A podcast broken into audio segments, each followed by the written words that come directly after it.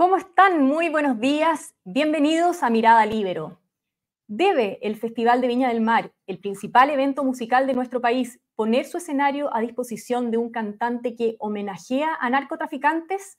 Es el debate que se ha instalado la última semana debido a la presencia del mexicano Peso Pluma en la parrilla del festival.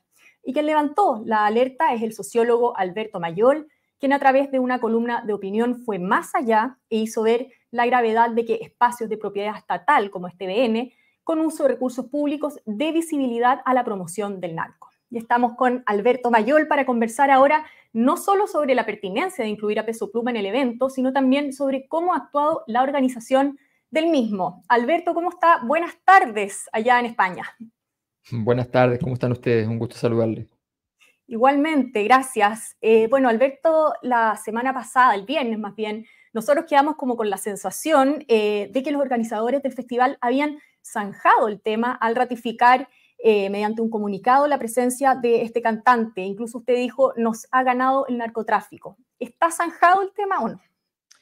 No, el tema no está zanjado. Lo que sí creo es que de momento el tipo de reacción política indica que esta batalla estas cosas son más largas, pero esta batalla la está ganando el narcotráfico. En cualquier caso, era evidente que la declaración que se entregó no era una declaración formal, no era un documento en términos públicos, administrativo, no era un, documento relevante, no tenía ningún peso ese documento. Ese documento, por de pronto, los actos administrativos no suelen tener un diseño de estrellitas, digamos, en el, entonces la verdad es que fue bien, eh, era bien absurdo y no había firma, no había firma, nadie se hacía cargo, nadie se hizo cargo hasta el día de hoy de explicar qué es lo que significa lo que se dice ahí, a qué se refieren cuando dicen eh, que, esto implicaría censura o implicaría discriminación. Nadie ha hecho vocería de esto, ninguna, las autoridades pertinentes, la autoridad pertinente fundamentalmente es la alcaldesa, no se ha, no se ha pronunciado, la comisión eh, del, festival, la comisión oficial del festival que organiza esto, no se ha pronunciado todavía. De hecho, mañana se reúne y recién se van a pronunciar. Entonces, evidentemente, cuando uno empezaba a escarbar un poco, era bien claro de que todavía esto estaba pendiente y, así es como ya ha ido quedando claro. ¿De dónde sale este oficio? Porque usted eh, comenta que esto, eh, como no es una declaración oficial, se trataría de un oficio más bien. No, no, sabemos, no sabemos. O sea, parece un documento más emanado como otros, porque hay otros que tienen el mismo fondo, que sé en el fondo probablemente emanado de una oficina de comunicaciones o, de la productora, pero a instrucción de quién. ¿Quién, quién fue, qué organización, si no es el comité establecido para ello, que existe, que está en el contrato, que es un comité público-privado de cuatro integrantes por cada uno de los órganos, el municipio por un lado y los licitadores por el otro, ¿Qué pasa? ¿Qué, quién fue el que dijo que la organización hizo eso? Es como un acto de usurpación, ¿no? O sea, eh, entonces yo voy y hablo en nombre de lo público, de un organismo público, diciendo que la organización del Festival de Viña dice tal cosa. No es verdad, eso no ha ocurrido. Entonces, eh, o tomaron la decisión entre la alcaldesa y, las entidades privadas y o las entidades licitadoras, que está una, una pública que es TVN, o ¿Cómo fue? No entender, no se entiende, ¿me entiendes? O sea, esto, ese es el problema, es, es que además hay un, conjunto de errores de forma que son también de fondo, que hablan de, la, de, decisiones que no quieren, donde no se quiere dar la cara, donde no se quiere, eh, no se quiere confrontar una discusión relevante para efectos del país, tan relevante para el país, que no solo para el país, que ha sido tema en Estados Unidos, en México, en España, en, toda América Latina. Entonces, bueno, y no se quiere dar, no se quiere hacer una discusión política sobre aquello. Claro, usted dice eh, que no se ha cumplido con eh, esta, eh, el reglamento oficial, por así decirlo. De hecho, ayer el concejal René Lúez se refirió a las bases que regulan la licitación del evento. Dice que establece, que establece la existencia de una comisión que debe aprobar la parrilla programática del show y esta aprobación nunca ocurrió. Eh, nunca la dio esta comisión que está integrada, como bien usted decía, por cuatro eh, representantes de la municipalidad y cuatro de las concesionarias, o sea, TVN y Canal 13. Eh, entonces, usted dice, hay un error de forma. ¿Hay además irregularidades? ¿Se podrían advertir irregularidades en este proceso? La palabra irregularidad tiene una connotación que, usualmente se, entiende como que hay problemas administrativos de plata y cosas así. No es, no es lo que estoy diciendo. Hay una irregularidad en el funcionamiento del procedimiento y el funcionamiento del procedimiento no es menor en el sector público. De hecho, es muy importante porque el procedimiento se, se debe cumplir para que se garanticen las condiciones de salvaguarda que el, el sector público, el Estado, eh, impone para determinadas discusiones. O sea, que efectivamente eso existe por alguna razón. Alguna vez no te puede gustar una razón, puede ser que incluso esa razón haya dejado de ser pertinente, pero eso el reglamento lo establece y entonces por algo se debe cumplir. En este caso, tiene toda la lógica. Tiene toda la lógica que la entidad que es dueña patrimonial del Festival de Viña, que es dueño del lugar donde se ejecuta el Festival de Viña, que le da la marca al Festival de Viña, que se, llama Festival de Viña porque es de Viña del Mar y de la municipalidad, ¿ya? toda esa marca, ¿cómo no va a tener participación en definir aquellos contenidos eh, que va a tener el festival? Porque la empresa que licita ¿ya? tiene derecho a invitar a quien quiera y por qué, este, o ni siquiera la empresa que licita, sino que a su vez una empresa contratada por los que licitaron, que una productora invita a quien quiera y no tiene derecho, como dice el contrato, como establece el contrato, el, el, municipio con todo su órgano, con el órgano, el órgano regulador además del municipio es el consejo municipal, o sea, la alcaldesa puede mandar sola, es el consejo municipal el que tiene que validar muchas de las decisiones y eso está garantizado en el procedimiento de esto. Y bueno, y no se, está, no se ha cumplido. O sea, podría haber, de hecho, perdón, iba a comenzar, iba a comenzar el festival en rigor sin haberse aprobado a ninguno de los artistas. No estoy hablando de peso pluma, a ninguno de los artistas. O sea, estamos hablando de una, de una, de una falta de, de pulcritud administrativa importante. Ahora, si usted no hubiera levantado la voz, por así decirlo, eh, ¿Usted cree que efectivamente esto habría, como se dice, pasado piola?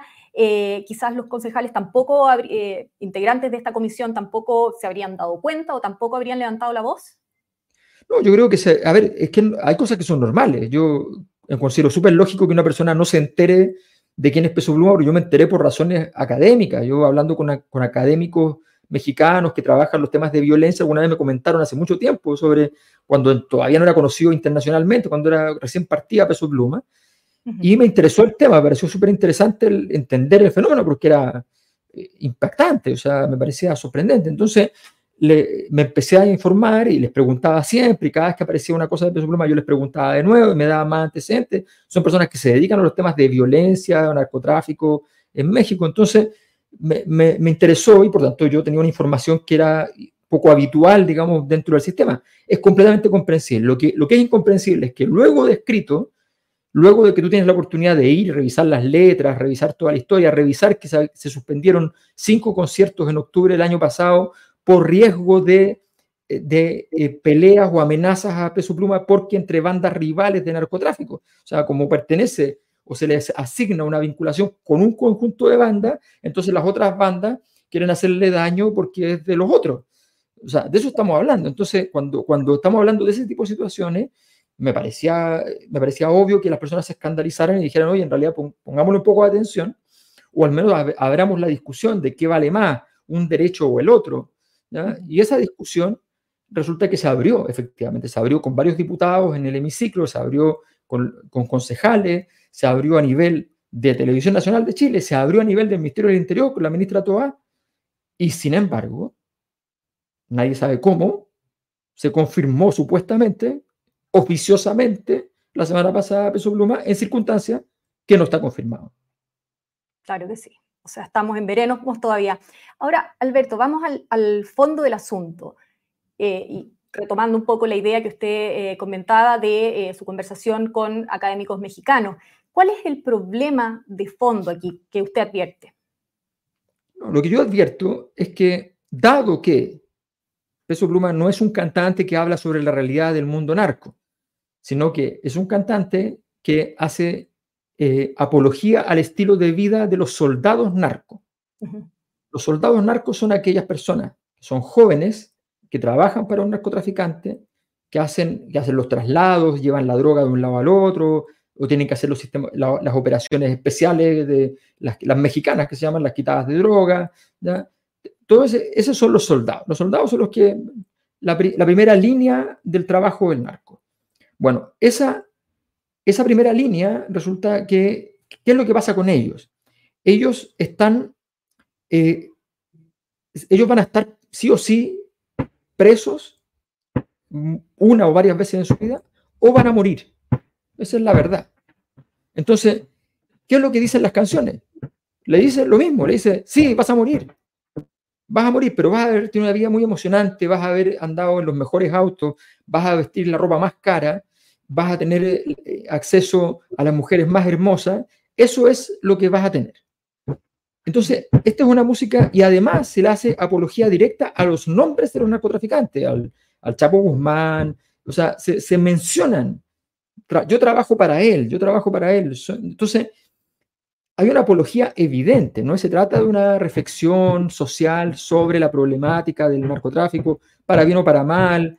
Eh, hay muchas canciones que pueden ser apología de algo que al mismo tiempo suponen una crítica. Si uno ve Los Prisioneros cantando Corazones Rojos, Corazones Rojos es una sátira, pero todo el rato supuestamente está eh, menoscabando a la mujer. Pero es tan agresivo ese menoscabo que al final produce el efecto contrario. Ya queda en evidencia el absurdo del argumento machista. Bueno, esa eh, no es eso, esto no es una obra, además no es una obra de arte particularmente, o sea, Corazones Rojos es una obra, digamos, esto no es una obra, son unas cosas, unos, textos simplones que van contando las historias y van hablando directamente, y además él ha reconocido, y esto es muy importante, ha reconocido que trabajaba por encargo. ¿Por encargo de quién? Esto no es el encargo eh, del, del imperio austriaco a Mozart ni del, ni, del rey abajo, o sea, no es eso, no estamos hablando de lo mismo, estamos hablando de un encargo de los narcos que le piden que hagan canciones, canciones elogiosas para ellos. Entonces, el asunto es, bien serio. Y bajo esas condiciones, yo lo que digo no es lo terminen con su, eh, que no pueda venir a Chile, que no pueda cantar. No, yo lo único que digo es una cosa súper sencilla.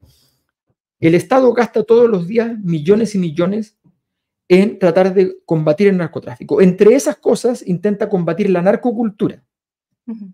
Dentro de eso. Y resulta y resulta que al mismo tiempo, con la misma plata en el fondo y con los mismos recursos públicos destinados a este fin, va y va a financiar un evento, le va a dar espacio en un lugar público, un evento, ¿ya? Poniendo recursos, poniendo seguridad, poniendo carabineros, poniendo todo, a un evento que viene a reivindicar la cultura narco y a hacer apología al mundo narco. Entonces, yo lo único que digo, el Estado no puede gastar plata en una cosa y la contraria. El, Estado no puede gastar plata, por ejemplo, en darle almuerzo a los niños que le produzcan eh, obesidad.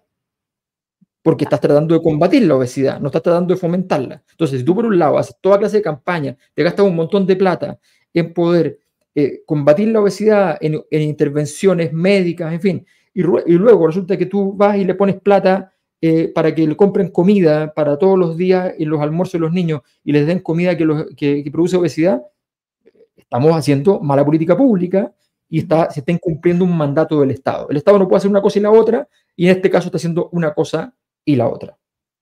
Ahora, entendiendo que ese obviamente es el, argumento de fondo del tema del uso de recursos públicos, etcétera, eh, si esto fuera un evento privado, eh, ¿a usted le parecería bien, adecuado, digamos, eh, la presencia? Me parecería, me parecería que hay que hacer una discusión sobre el reproche que uno puede hacer moralmente, pero que políticamente no hay ninguna razón para prohibirlo. A menos, esto, mira, a ver, estas líneas, las líneas no son, no son fijas en la sociedad, las líneas se corren. Si yo estoy viviendo en un, en un momento donde la cosa se desbordó por completo, tú esa línea la vas a correr para un lado o para el otro. Y al mismo tiempo, si la cosa deja de ser relevante, te puede dar lo mismo. Hay ciertos criterios que hay que establecer. Esos criterios no están establecidos hoy día y vale la pena hacer esa discusión. Hay dos proyectos de ley que ya se están, se están presentando respecto a esto. Eh, me parece que es una discusión valiosa y que se va a poder, cuando se fundan esos proyectos, qué sé yo, se va a llegar a algo que probablemente sea bastante razonable. ¿ya? pero creo que lo importante de la sociedad es que sean capaces de discutir sus problemáticas y resolverlas de la mejor manera. ¿Y cómo califica usted la actitud del gobierno en este caso? bueno, eh, contradictoria, pasiva, no, no, la entiendo. O sea, no hay referencia. Eh, esto lleva siendo ya, no sé, va a cumplir 10 días siendo una noticia nacional e internacional en medio de una evidente, un evidente fenómeno de incremento de los problemas de violencia asociados al narcotráfico. entonces, en medio de este escenario, me pregunto por qué el, gobierno, eh, no todo el gobierno, fundamentalmente las, autoridades de gobierno, perdón, pero la ministra Toasi se presentó, la ministra Toasi lo dijo. Pero resulta que después esto no, es contradictorio, entonces el gobierno dice una cosa, después organismos asociados al gobierno, con la misma línea política del gobierno, hacen otras cosas, entonces no se entiende. Yo creo que el punto de fondo es tener una postura a dar las vocerías correspondientes, o sea, hacerse cargo. Esta es la postura del gobierno. Esta es la postura del Frente Amplio, esta es la postura de, en fin, ayer el Partido Comunista en la segunda salió dando su postura. Su postura es distinta, aparente, o sea, es, distinta a la de la alcaldesa Ripamonti. Aunque la alcaldesa no ha hablado, asumimos por sus actos de que esa es su postura, de que está de acuerdo con que esté peso pluma. Entonces, bueno, pero hagámonos cargos, esta cosa es súper simple, se trata de discutir, razonar y ver, ver qué postura entonces logra más adhesiones y, o convence más a la ciudadanía, eso es todo. Esperaría quizás una intervención más, más una intervención por parte de las autoridades de gobierno. Eh, claro, porque el exdirector de Senda, por ejemplo, Carlos Tan, eh, dice que el Estado no estaría cumpliendo con su rol protector. Eh, ¿Qué le parece eso? Estoy de acuerdo, estoy de acuerdo. O sea, el, esto no es broma. O sea, justamente desde la izquierda siempre hemos insistido que el, no es solo hacer, hacer seguridad no es solo poner policías, aumentar las sanciones, no es solo sistema legislativo y policial. Hay otras cosas más. ¿Qué otras cosas más? Entre otras, la cultura. Entonces, vamos a analizar este fenómeno a nivel cultural. Tal vez la conclusión a la que llegamos es distinta a la conclusión que yo llegué. Tal vez la sociedad llega a una visión distinta. Esto no se trata de quién gana. Yo planteé un tema. El tema efectivamente escaló muchísimo. Las columnas escritas no tienen estos niveles de relevancia habitualmente, este lo tuvo nacional e internacionalmente, por algo será, porque hay mucha gente que se da cuenta de que su capacidad de poder vencer a una cultura narco alrededor con, su, con respecto a sus hijos se hace muy difícil. Por último, Alberto, usted habla del silencio de la alcaldesa Ripamonti, ¿y qué le parece el silencio que ha habido de los auspiciadores?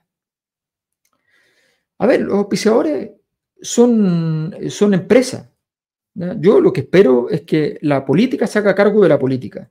Cuando las empresas cometen errores o hacen faltas graves en, relación al funcionamiento de la legislación ya existente, eh, eh, o, sacrifican un valor que ellos se supone que defienden, como es la competencia, uno los puede impugnar. En este caso, eh, lo que hay es una, son decisiones de carácter comercial que son legítimas desde los privados. Tan simple como eso. Y los auspiciadores auspician un festival y qué sé yo. Es legítimo.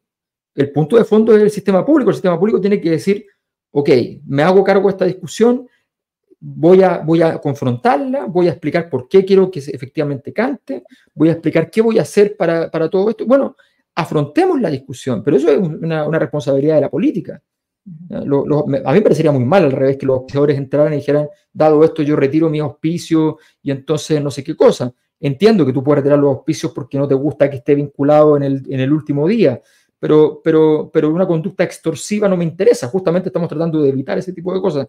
Lo que estamos tratando de hacer es una discusión de profundizar en la calidad de la democracia y me parece que gran dicho permanente de Frente Amplio, ya, eh, los problemas de la democracia se deben resolver con más democracia, en este caso es evidente que eso no ha ocurrido. Perfecto. Bueno, Alberto, muchas gracias por su tiempo eh, y bueno, vamos a estar atentos a lo que ocurra, como decía usted, mañana en, este, en esta comisión, en este consejo, para ver qué, qué va ocurriendo. Muchas gracias por haber estado con nosotros. Muchas gracias a usted. Bueno, yo me despido también agradeciendo su sintonía, en particular a los miembros de la Red Libero que hacen posible este programa. Nos volvemos a encontrar en cualquier momento con más Mirada Libero. El Libero, la realidad como no la habías visto. Haz que estos contenidos lleguen más lejos haciéndote miembro de la Red Libero.